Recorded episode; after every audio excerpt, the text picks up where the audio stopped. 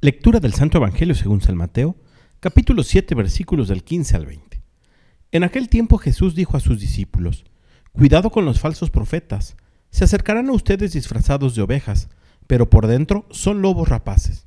Por sus frutos los conocerán. ¿Acaso se recogen uvas de los espinos o higo de los cardos?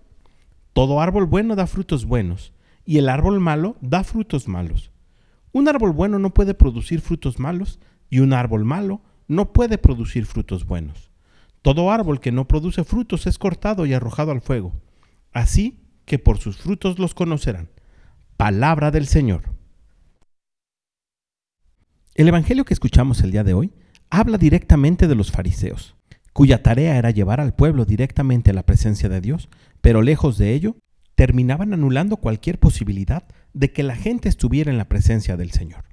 El ejemplo que utiliza Jesús es bastante claro. Un fruto de manzanas irremediablemente viene de un árbol manzano.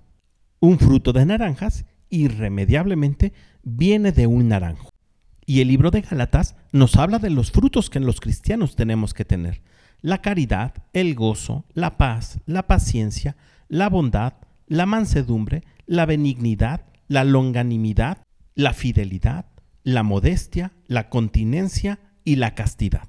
Si nuestros frutos no son estos, es necesario que nos pongamos a revisar cuál es la tierra y el abono que alimenta nuestro corazón. Y si de todo corazón anhelas producir estos frutos, pidámosle al Espíritu Santo que nos ayude a vivir como verdaderos cristianos. Que tengas un gran día y que Dios te bendiga.